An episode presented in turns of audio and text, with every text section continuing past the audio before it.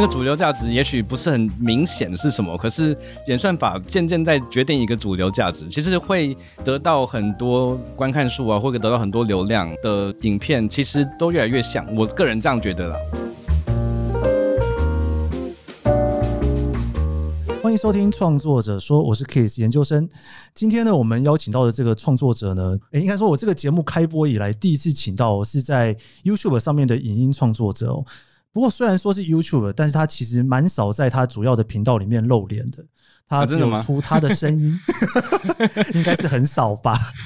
然后呢，有一些很像简报，但是做的非常好的简报的一位创作者。那他在二零零七年就开始经营他的 YouTube 频道，到现在呢，订阅人数大概有四十六万人，总共的点阅大概超过了三千万哦。我想大家可能猜得出来，诶，猜得出来吗？可能猜不出来，我不知道大家猜不猜得出来。再给一个讯息好了，去年他开始把他自己的创作放在区块链上面的一个平台哦，叫 Library 上面哦。诶，讲到这里，大家可能就知道是谁喽。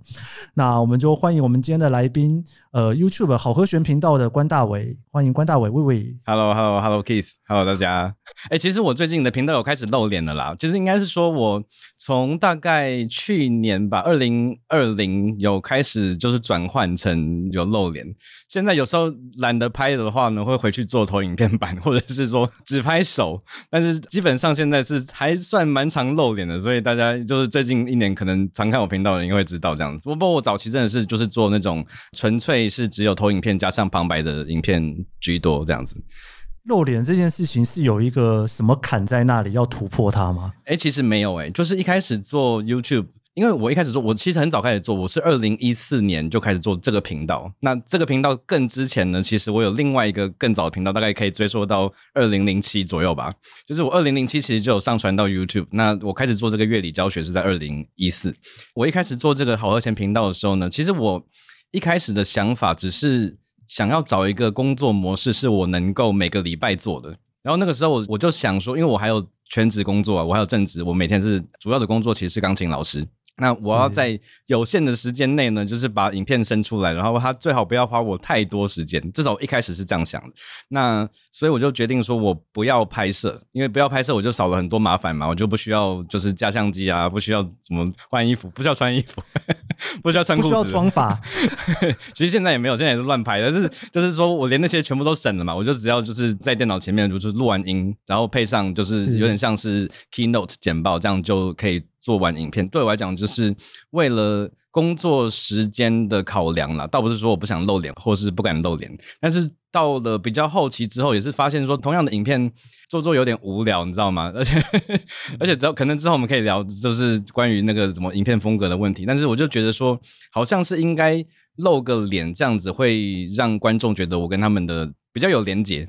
对对，你看得到人的脸，oh, 看得到他的表情，你还是会觉得说观众还是会跟你比较亲近一点点啦。那我是因为主要是这个原因，然后结果其实很好玩的是，就是我原本是因为省时间而决定不露脸，结果我发现露脸比较省时间。哦，是吗？对对对对对，因为假如说我就是我不露脸的话呢，我必须荧幕上每一秒钟都要有出现东西呀，对不对？不然它就变成一个 podcast 了嘛，对不对？所以我必须要就是可能做一些动画啊，或者是说我在荧幕上需要显示很多东西，尤其是我在叙述东西的时候，我要同步有图，同步有什么。但是现在我发现呢，其实我懒得做东西的话，我就显示我的脸就好了。所以其实反而可以省掉我很多做简报的时间，不需要把那个画面塞好塞满。对对对对对，就是不知道画面要出什么的时候，就拍我就好了。对。不过，因为你知道，身为一个应该算是最大型嘛，首屈一指的乐理教学频道，哎，如果以这么窄、这么技术的 纯技术台的话，真的应该是现在华语可能最大的。因为这种台其实没有什么人想做，你知道吗？这个台这种真的就是认真教乐理，然后内容又稍微难度中上。真的是很技术很宅的这种频道，它收视率一定不会很好啊，一定不会像是玩游戏的或是综艺节目的这种，就是比较欢乐，然后一般人可以配饭看的这种影片来的收视率好，是是，所以它就是一个非常不吃香，然后也不适合 YouTube 现在的广告流量为主的经营模式的一种内容啦，所以 应该是很少人想要做像我这样的台，就是。哎、欸，可是这一两年好像演算法会比较不太吃香一点，不过在早期应该。这种知识性的应该算是还不错。哎，早期还真的还不错。二零一四、一五、一六的时候，我觉得那个时候是像我这样子的内容，应该说最吃香的年代吧。嗯，到后来其实就没有那么好了，现在就没有那么好了。然后我其实一开始做这个频道，也是受一些国外的频道的启发。我那个时候很喜欢看一个频道叫做 Numberphile，我不知道你有没有看过，就是国外的一个讲数学的频道，它的名词叫做 Numberphile。它 file 是 PHILA 重呃不是重点啦，总之就是它每一集呢就会讲一个数字，例如说呃十三，然后他就讲那个十三背后有什么数字，然后十三可能会在哪里出现，它跟什么有趣的数学现象有关系。那我觉得说我可以做一个跟它类似的就是音乐版的啊，例如说我可以每一集讲一个音乐上的东西，然后去深入研究它，然后讲一些真的很技术很宅的事情，应该蛮有趣的这样子。所以我就做了我现在这个好和弦的频道这样。你会觉得题目有慢慢被自己做光的感觉吗？哎、欸，其实有。其实你刚才说乐理，尤其是基础乐理的那些知识啊，真的会做完。其实我觉得好和弦的主题，乐理方面主题真的差不多都做完了。你在市面上买得到的乐理书，你翻开来，不管你翻什么任何一个主题，我应该都有做过影片。应该是有，就是 我现在频道后来后期的主题也变成比较广一点点的啦，就我就不局限在。乐理上面了，后来就讲很多关于编曲啊，关关于混音啊、即兴啊，或者是说甚至其他的音乐软体，因为我其实对电脑或对资讯蛮有兴趣的，这样子，所以我讲很多其他只要跟算是音乐或声音扯得上一点点关系的主题，基本上我都讲了。因为基本上你也算是一个科技宅，对不对？我是啊，我是啊，我是真的就是宅男，嘿，三 C 宅。可是我的三 C 宅其实可能比一般的三 C 宅就是再更宅一点点，是真的很宅的那种三 C 宅。我这几年呢、啊，哦，应该这样讲，其实我在很久以前就看过你的那个 Google Translate 的影片，嗯，十年前了。那个时候呢。对，那个时候 YouTube 不是一个你会订阅、会追踪的一个年代，所以可能就这样子就过去了。对，但是在最近几年，我重新开始看你的影片，是因为捷运的音乐。哦，OK，就是一个演算法的一个巧遇，然后我就看到了那一支影片，内部的收视率还不错，就是因为这这种主题就会很多人看了，只要是做这种比较大众、跟生活有关系的主题，就一定收视率会比较好。是，嗯，而且我看完了那一集那个捷运的影片之后呢，YouTube 就开始推嘛，你的影片就开始不断的出现在我的墙上。Okay. 我大概连续看了一个多礼拜吧，啊哈，就是依照他的这样推荐。然后你知道我那时候还问我自己一个问题，我想说我自己也不是一个弹钢琴的人，然后也不是一个玩乐器的人，然后乐器离我已经那么远了，到底这个节目我怎么有办法一直看下去，而且还一集接着一集看？我真的很认真问我自己这一个问题哦。啊，然后我那时候就在想说，到底里面的哪一点哦吸引我？我我自己大概觉得有两个原因啦，可以吸引到我这个完全不弹钢琴不编曲的人。可以给我一点建议，就是我以后要怎么做这样？没有，不会，不敢给建议。但是第一个就是因为我自己也是对于科技非常疯狂的人，嗯哼，所以就是只要你去讲到一个很像魔术的软体的时候，我就会特别的新奇哦，就想说哦，原来可以这样，是不是？然后就我我会很新奇。然后第二个就是呢。我自己很喜欢看书嘛，就反正什么东西都看嘛，然后什么有的没有的深入的知识都看嘛。但是很多在讲比较深入知识的人，我一看他的东西，马上会给我一种你还念完大学毕业之后再来看我的东西的那种感觉。哦，对，你的影片或者是你的书都没有这种感觉，你给我的感觉就是我在讲很宅很难的东西。但是如果你是新手，嗯，你看不看得懂没有关系，但是欢迎你来看，然后里面也会讲的很详细，我就觉得看的还蛮爽的。至少给你一种有点好像似乎有吸吸收到知识的一种娱乐感，我觉得是用词的关系啦。我我觉得是用词的关系，因为我一直觉得说，像我们音乐圈，尤其古典音乐圈的人，我们可能比较少跟外人接触吧。好，这不代表大家的立场，但是我自己的感觉啦。我们古典音乐圈其实，我们平常教学啊，或是讲关于音乐的用语，都其实外人是蛮难。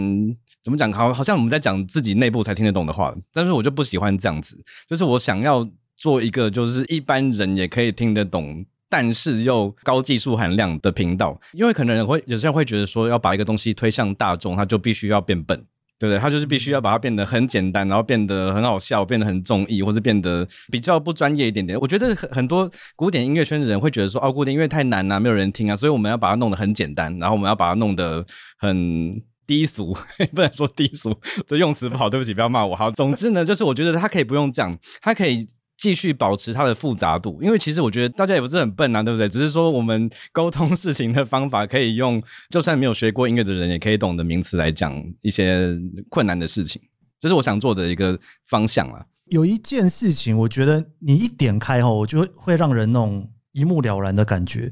我想举一个例子，就是我一直搞不太懂什么叫三和弦跟七和弦哦，因为我觉得那个逻辑真的实在是我不太懂，怪的，对不对？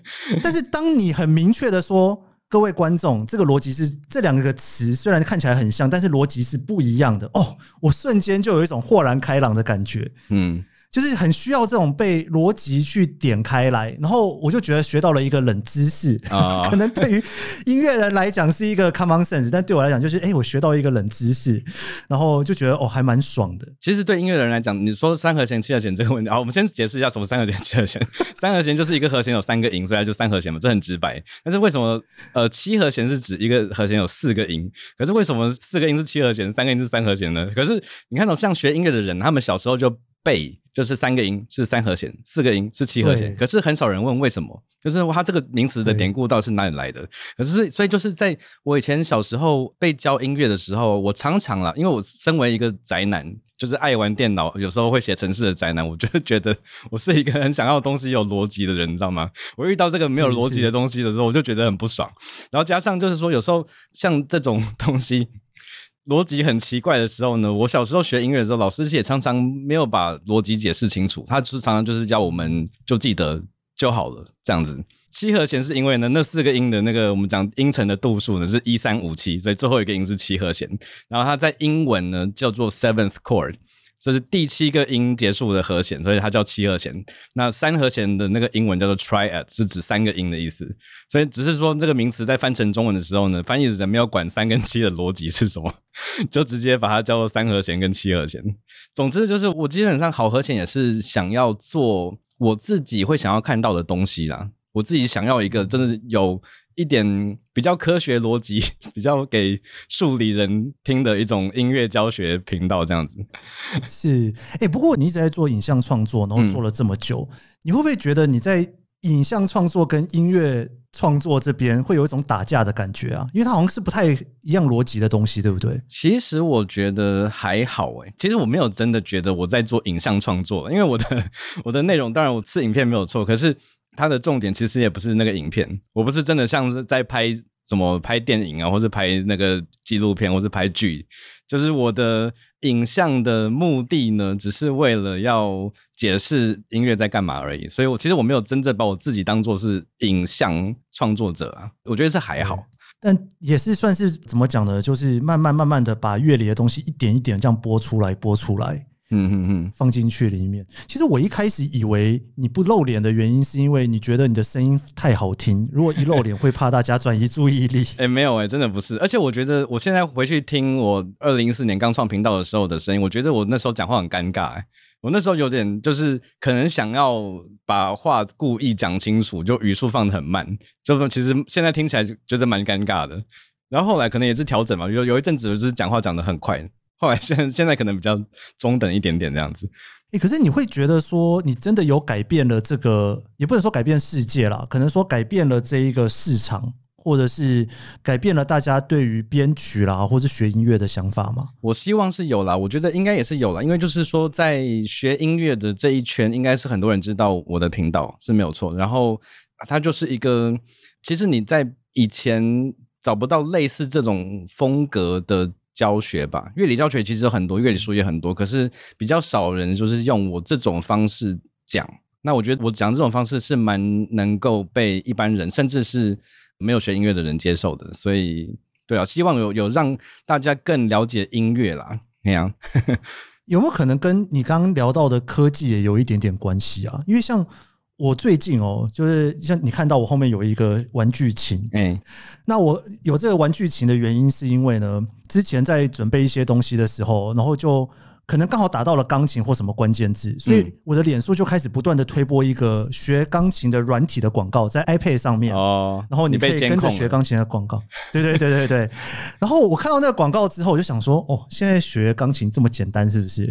那个开个 iPad 就可以学了，是不是？我就觉得好像可以挑战一下小时候没有挑战成功的事情。嗯嗯嗯。但是我实际上回来按照那一个软体开始学的时候，当然也是会碰到很多瓶颈啊，没有那么容易。嗯。但是，的确是让我脑中有一些想法是：假设我小时候就有这些东西的话，或许我可能不会那么讨厌钢琴。嗯嗯嗯，有一个这种感觉出来。因为我小时候真的很讨厌，每次想到钢琴课，我就是很想翘课啦，不是很想进琴室啊。对，但是看到这样子的软体这么有趣的东西，就觉得哦，好像可以让我多待一阵子哦。以前的氛围，可能二三十年前教音乐的氛围就是比较。传统啦，然后你要练很多基本练习啊，做一些很无聊的事情，然后就是确保每只手指都站好，这样 类似这样子的，就是其实都是变成，我觉得学音乐，尤其在以前的教学方法，尤其在初期，就是你就会觉得你很不像是在学音乐。我觉得学音乐应该就是要以音乐本身为重，可是我们都以一些音乐以外的事情为重，例如说，例如说你要怎么练一些 pattern，或者练一些注重一些。好像也不是那么重要的姿势之类的事情，这样子，我觉得还是要以乐趣为主啦。就是你一开始学，尤其初学者嘛，他感受不到乐趣的话，其实就蛮难继续的。那我觉得很多细节的技术问题，就是可以慢慢慢慢调啊。然后我觉得就是说，另外一方面是，可能以前的教学也很注重于身体上面的技术。就是如何去按下钢琴键，或者是以如何以正确的动作移动跟按下钢琴键的一些教学这样子。可是，一开始过于注重在这上面，会变得有点无聊，因为学生会认为说，我照这些好像一些规则去弹钢琴，可是我到底为什么要这样子做？就是学生没有办法理解说这些要注重的事情呢，跟实际上的音乐的关联在哪里？是是。嗯但是如果现在用一种可能会现在觉得很正常，但是以前会觉得，哎，你怎么可以这样抄捷径，或者是你怎么可以对对不练基本功，你就跳到那一关去？嗯，那可能现在的想法，我自己的想法就是，哎，我拿到武功秘籍了，我为什么还要用土法炼钢的方法去做这件事情？真的有机会吗？如果现在一个三十几岁的人，然后钢琴其实没什么基础，真的可以用现在比较不一样的资讯或者是学习的方法，可能两三年之后就写出一首歌来吗？嗯，可是你说写出一首歌，其实那个比较是在作曲上的训练哦，作曲上那个是比较是头脑的训练。我觉得音乐上的训练其实就是两种两个面向啦，一个是头脑的训练，一个是身体上的训练啦。头脑上的训练的话，就是作曲啊，对不对？或者就是乐理，乐理我觉得是任何人你花时间去读书，然后去看很多听很多音乐，你就能懂的。但是身体上的话，我觉得就蛮像运动员训练。光靠 iPad 的话，你可以学到一些东西，你的确可以学到蛮多东西，但是呢，有非常大的几率你也会动作不对，然后导致于说你你学到了很多怎么讲没有效率的动作，或是容易造成你运动伤害的动作。那真的那种实际上的弹钢琴，我觉得还是需要教练啊，就是需要真人了解，真人帮你在旁边看你的动作，然后去观察你有什么问题这样子。所以你的影片最主要是比较 focus 在。脑袋的部分，对，然后对，再搭配你平常有上课，哇，这个真的是两件事情可以绑在一起的。因为我是觉得说，在 YouTube 上面呢、啊，用影片来教钢琴，我觉得是可以教，可是我觉得它真的是要教偏向头脑的部分，因为我很难在 YouTube 说你的手要这样子摆，然后从这边要到这边要这个角度移动，因为我不管怎么样讲啊，因为诶都一定会有人觉得我这样不对。了解了解，像是如果你看任何的棒球选手或篮球选手，每个人的投篮动作的投球动作其实都不一样，对不对？即使是很好的选手，那如果我今天跟你讲说你要用我这样子投篮动作，就一定会有人说，哎，不对，我我觉得这样子不好。可是我觉得就是说，其实讲这些身体上的东西啊，就是它蛮难在 YouTube 或是网络影片这样的媒材来讲，所以我会比较倾向就是在怎么讲知识跟头脑想法的部分。为主，嗯，应该说你的影片里面会蛮注重这个题目本身要有一个最佳解，或者是接近正确答案的题目。嗯嗯嗯嗯嗯，对对对对对，就是比较客观可以讲的东西啦，嘿呀，理论上的东西。嗯，诶，这几年有这么多你做的影片，有一些爆红的作品，你有没有自己最喜欢的一支啊？爆红作品最喜欢的一支吗？或者是没爆红，但是你很喜欢的？其实我通常就是呃，我觉得那个可以从很多面上来讲。其实我觉得说喜欢哪一个影片，其实每个影片都是自己的小孩啦，每个影片都喜欢，你很难选你最喜欢的那个小孩。是是，如果要说我最喜欢的作品的话，我觉得都是没有爆红的作品，都是那种技术含量很高的作品。其实我反而比较喜欢。哦，像呃，我帮。打击乐团写了几个作品，我其实我都觉得我自己蛮喜欢的。有一个大概二零一七一八年写的一个曲子，叫做五五五五五，五个阿拉伯数字五，这样不在好和弦频道，在我另外一个频道，它是一个。帮朱宗庆打击乐团写的曲子，这样子，那那个曲子就是花了很多心思去写了，然后很多非常非常复杂的和声的设计，这样子，但它的点阅率不会很高，是因为 这是已经可能太复杂，一般人不会爱听。但是如果是说比较大众一点的作品的话，呃，我蛮喜欢我前阵子写的那个火锅歌，我帮那个王品集团的十二迷你火锅店，就是写了他们的那个主题曲，这样子。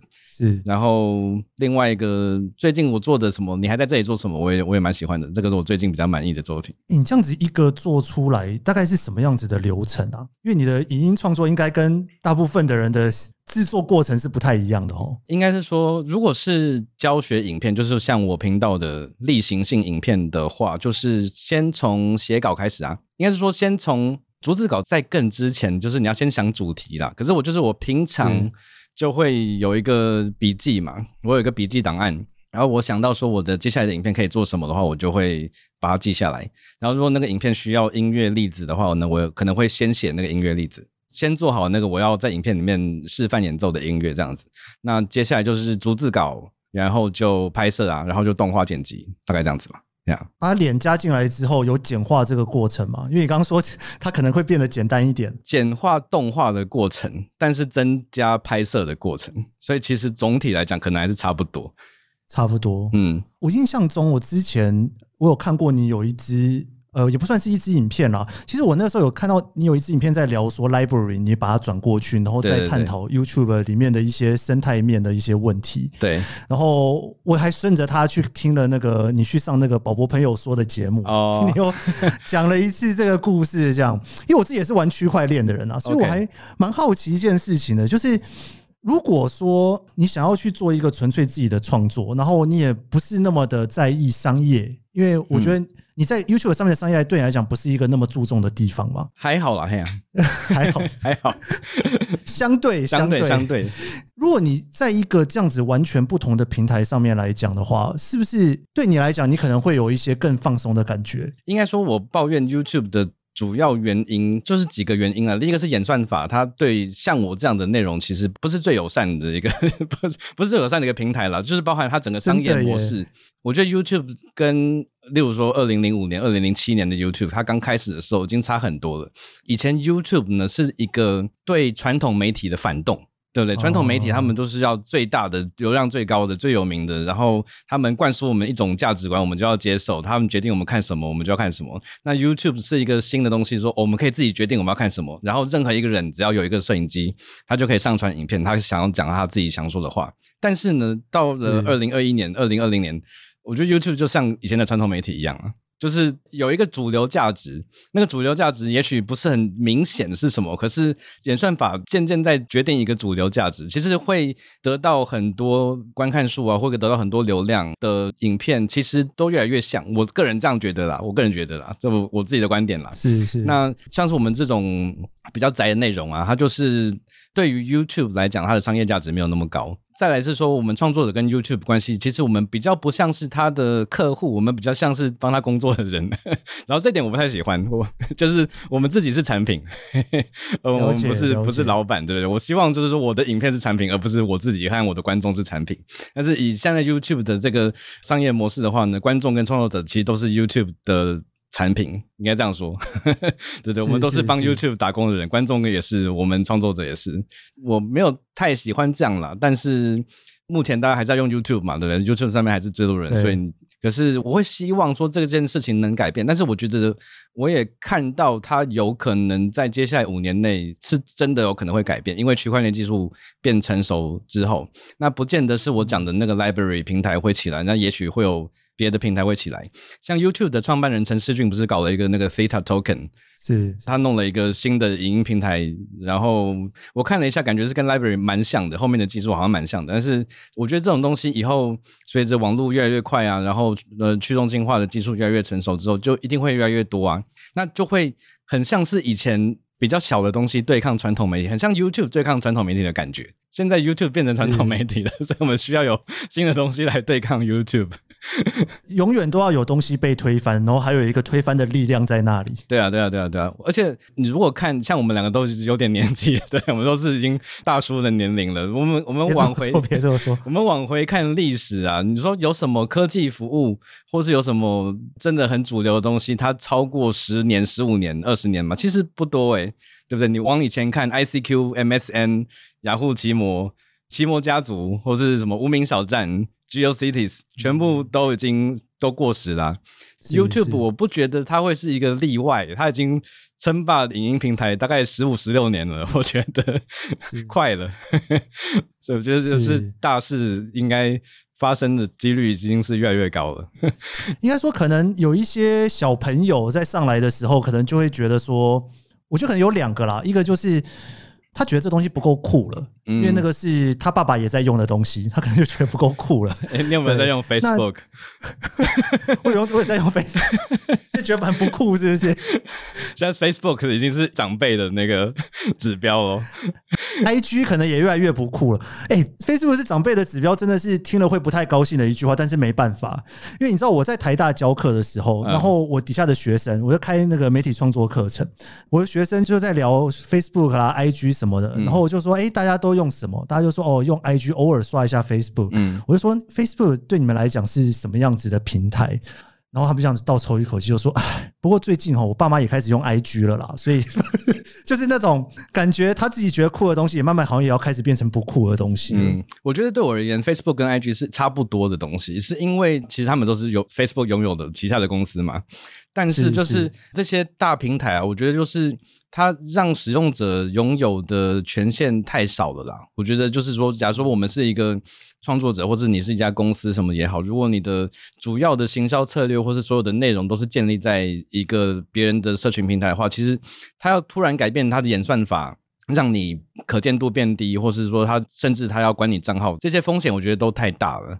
所以我是真的就觉得说，去中心化真的是一个，如果越来越多人体认到这件事情，呃，我不知道你有没有 follow 到前阵子有一个另外一个 YouTuber 叫鬼鬼，他是一个像游戏实况的 YouTuber，然后也很很大，大概八十万订阅，然后他的有好几个三四个以前的影片，好几年前的影片，因为有用到一些版权音乐，然后就被应该是我没记错的话，日本的 Sony 去给他 copyright strike。他一下在一个礼拜之内呢，得到了三个 copyright strike，他就要被关台了。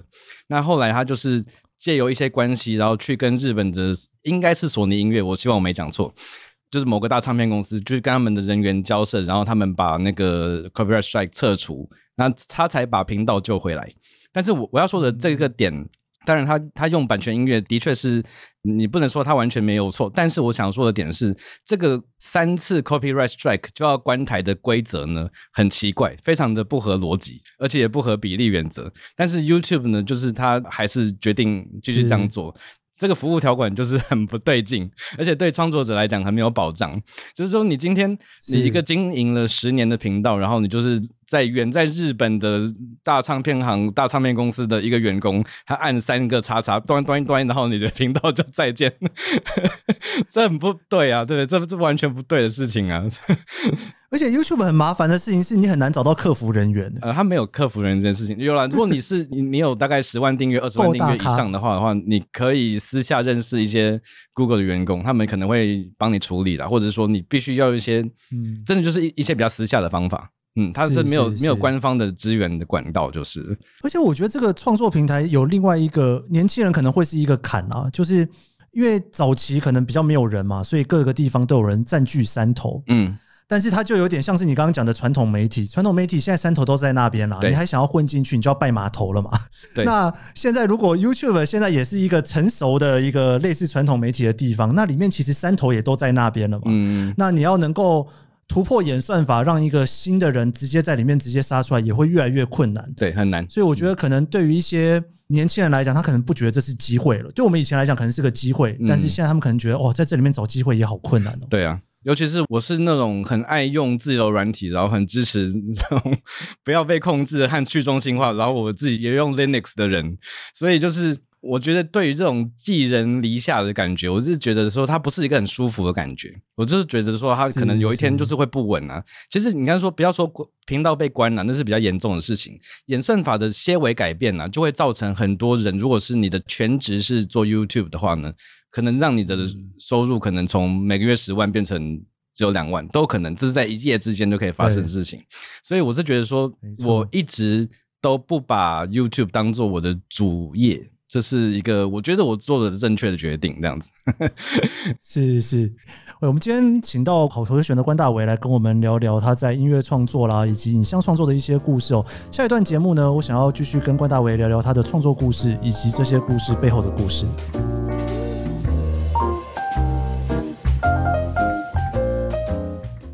Hello，是 Keith 研究生，你现在在收听的是创作者说。每一集节目，我会邀请一位创作者来跟我们聊聊他的创作故事。我们邀请过畅销作家、导演、编剧，也邀请了创作歌手、布洛克、YouTuber、Podcaster 来一起讨论对于创作的想法。你可以在 Apple Podcast、Spotify 收听，也可以追踪研究生脸书专业。我会分享每一集节目录音后的心得，你也可以留言告诉我你的想法。创作者说每周四上线，欢迎你跟我一起探索这些故事背后的创作故事。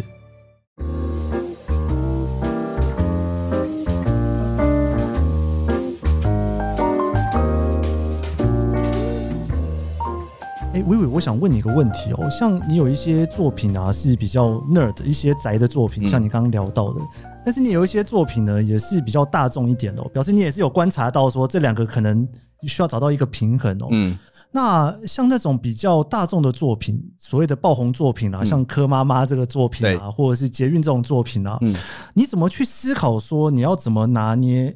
大众的作品跟比较属于深入的作品，在你的频道里面，嗯，其实我没有特别想说我要做，应该说我做影片的时候，我不会特别想说，哦，这是一个大众的作品，或者这是一个会爆红或不会爆红。我我觉得你不能对 YouTube 的演算法抱任何期待，因为呢，就是是是，你不管怎么样预测说这部影片表现会怎样，它都不会如你的预期这样子。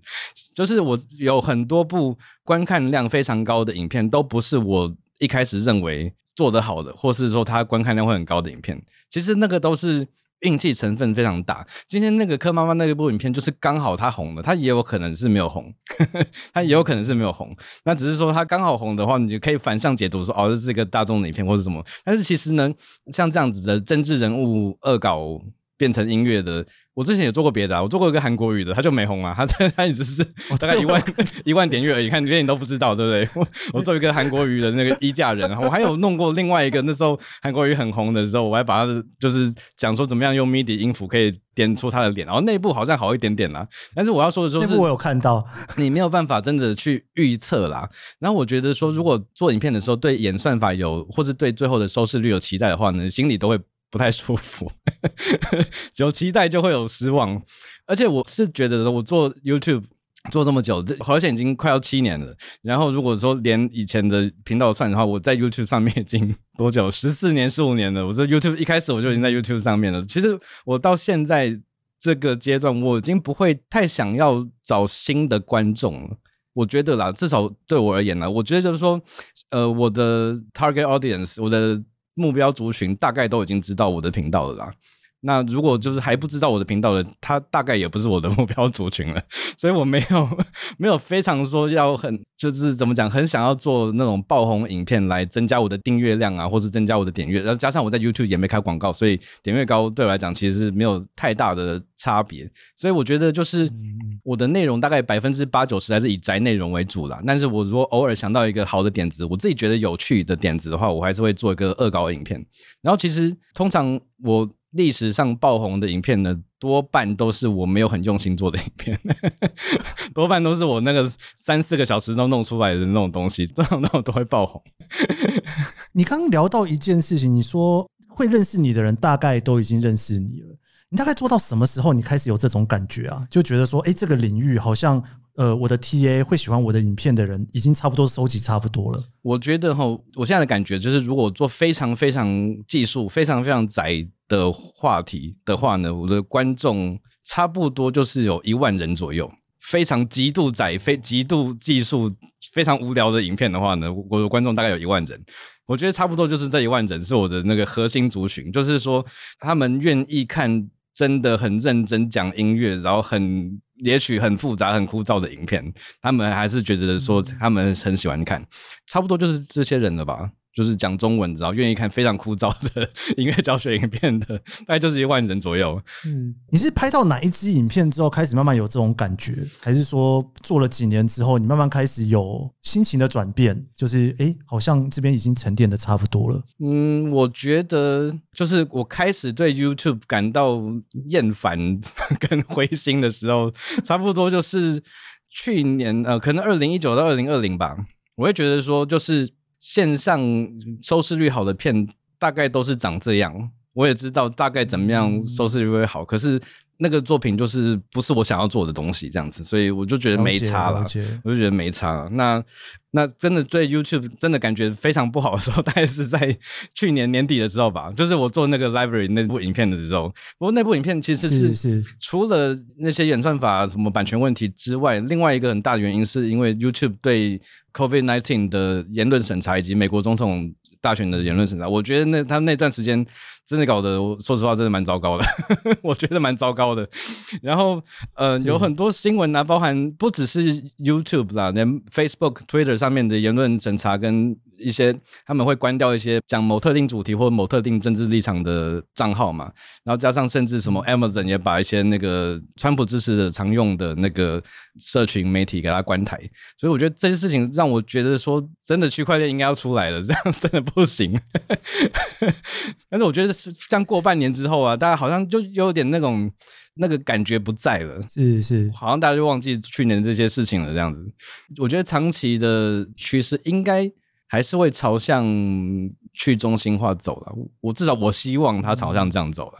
是是，因为你除了自己的频道之外，你还经营了蛮多频道的嘛？对，就是不是不是只有好和弦一个啦，就有好几个频道。你在思考不同频道的过程，你有？特别想说，每一个频道我应该要给他什么样的调性，什么样的风格？有啊有啊，或是什么样子的创作历程？基本上，我现在我们应该说我们家，好，我跟我老婆 有在经营的频道，有就是有四个。好和弦基本上是我的频道，然后它是乐理宅跟资讯宅的频道。那柠檬卷的话，就是我老婆的个人频道。那基本上有很大部分的内容也是跟音乐有关系。我老婆也是弹钢琴，也是教音乐的。那另外一个就是好柠檬，好柠檬原本是一个废片频道。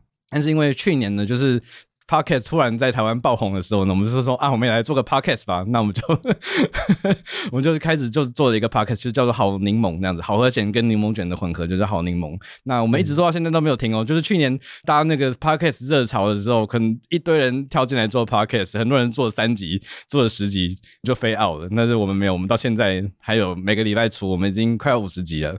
好柠檬其实是一个我想要跳脱。音乐人角色的一个频道了，因为你知道，就是做内容，嗯、我这个人也不是就是只对音乐有兴趣而已嘛。但是因为我做了一个音乐频道，那我只能在上面讲音乐，我就常常会觉得心里很闷。有时候想要抱怨别的事情的时候，就没有管道，对不对？我在我的那个音乐频道上面讲一些其他的有的没的，也很奇怪。所以我就想要一个心情的出口了，我就想做一个 podcast 这样子。嗯、那还有一个我没有很认真经营的频道，叫做 Nice Code。C O D E 写程式的那个 Nice Code，然后那个是没有在 YouTube 上面，只有在 Odyssey 跟我自己的官网上面这样子。那个也是一个我另外一个兴趣啦，你看，所以就是这四个频道，嗯。感觉上你可能一开始只是想要把一些音乐的知识，然后透过创作的方式教学出去，但是现在你变成也很享受制作内容的过程，还不错啊。其实你说的没有错，就是一开始做这个现在这个好和弦频道的起因呢，很大一部分是因为我懒得重复讲相同的乐理知识，因为你知道，就是我我是教钢琴的，如果你钢琴课也才一个小时嘛，对不对？一个小时之内，如果你要花三十分钟讲那种，其实你就读课本就可以学的东西，让我我觉得很浪费时间。那你就去读课本就好了嘛。那我不如做一个影片，加上说我每次要讲同样的事情，我也觉得很累了。那我就不如做一个影片，然后把一些简单的事情讲清楚。那学生就自己去看。你上课的时候，我们就不用浪费时间讲那种不需要讲的事情，对不对？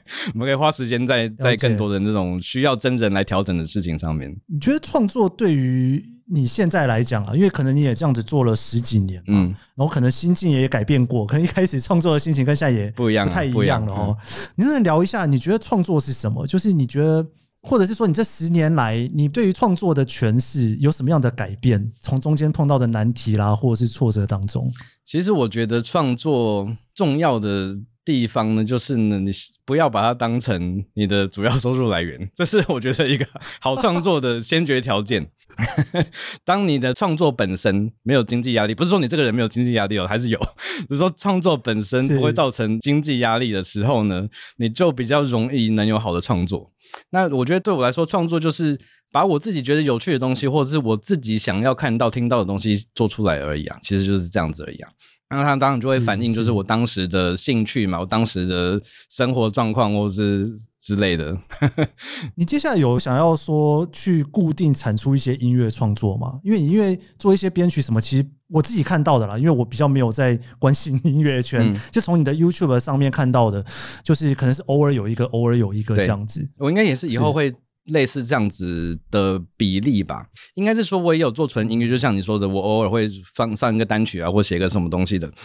但是，嗯，是因为做音乐，我会觉得说，虽然我能做音乐，但是呢，做音乐不是只有我能做。哦，应该是说，你看现在有这么多人可以做音乐。其实这个市场上呢，也不需要更多的音乐，我不知道这样说对不对？可是也不需要多一个我进来做音乐。那我当然我可以做我自己风格的音乐，也许会跟人家有一点点不一样。但是我觉得我真正的优势呢，不是在做音乐，应该说做音乐有太多人能够做跟我类似的东西了。可是能把一些呃很宅的事情解释清楚，然后做教学，反而是我更喜欢创作的内容类型。然后我也觉得说，这个对于是对于我个人而言，呃，我在这个方面比较有优势。我觉得啦，这是我强项，可以把简单事情解释清楚。那也比较少人可以跳进来做跟我一样的事情，所以我就觉得说，做教学而言，可能取代性比较低一点点，比起做纯音乐而言啦，这样子，嗯。你这个使命感很重哎、欸，也不是使命感呐、啊，这是这是一个让自己在这个领域比较重要的的一个想法，其实是一个很自私的想法，因为就是你做一件事情，你一定要人家说什么蓝海策略嘛，对不对？你一定要跳到人家做音乐的已经一堆人每天在 cover，每天在唱歌，然后每个 MV 的预算一步比一步高，我们干嘛去 干嘛去跟人家就是杀破头，对不对？我们来做一些宅内容，然后引起一些宅男大叔来看我们的影片，大家就是我们在。小圈圈过得很开心 就好了，我也吸引到很多本来对音乐没兴趣的人，忽然就跑进来，像我这种 看一下说，对，原来音乐圈子长这个样子啊。对，我觉得就是走自己的强项啦，我觉得啦，嘿呀，对我来说，嘿，是是。我想说，节目最后啊，你能不能就用一两句话跟我们分享一下，就是你这些创作里面，你希望大家感受到什么？除了宅的部分，可能是。就音乐来讲，或者是你的影片来讲，都可以。嗯，我觉得以我好和弦想要传达的核心主题是想要说，我其实我想要想要传达的核心主题大概有可能一两个，一个就是我想要传达音乐其实并不是纯感觉或纯感性的一个东西，因为我觉得大家都把音乐当成说一个艺术嘛，然后说你要用心去体会啊，你要用耳朵听啊，或者很多甚至老师都这样教，但是其实音乐还是有它很多的明确可以讲清楚的原理。存在的，对对，就是说，你听个音乐，你为什么觉得这边好听？然后说他这边做什么？其实他不是那种今天灵感来敲你的门，你就可以写出来的。它是后面是有很多有很多知识跟很多研究跟原理的。这是一个我想讲的。然后另外一个是我想要打破那种古典音乐跟流行音乐跟爵士音乐好像是不同家的感觉。我觉得以前在古典音乐圈呢，就是其实我我们是。蛮排斥其他类型的音乐的。以前的古典圈非常不喜欢流行音乐耶，我觉得甚至可能现在某部分有些长辈们可能还是 还是这样子没有错。但是我是让大家有一个感觉说，其实音乐都是相通，都是一样的。然后呃，每种音乐其实都很重要，然后都有它的难处，都有它的困难的地方，这样子。那大家也要多听各种东西啦，然后接受别的文化这样子。哇，我们今天很高兴能邀请关大维来跟我们聊聊他对于创作的想法哦。如果你也喜欢音乐，也不见得要喜欢了哈。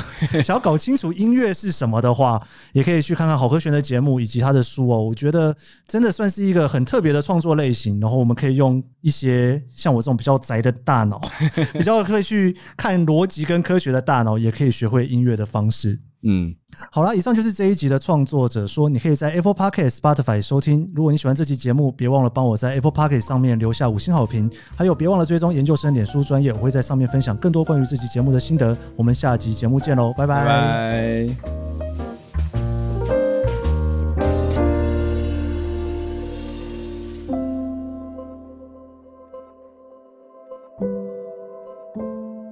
和弦是我非常早期开始看的 YouTube 频道之一，频道介绍音乐的方式和讲究也是我很喜欢的风格。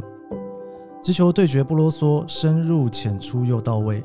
而这十年来在 YouTube 上面的经营，让关大为对于这个网络媒体的形态相当敏锐。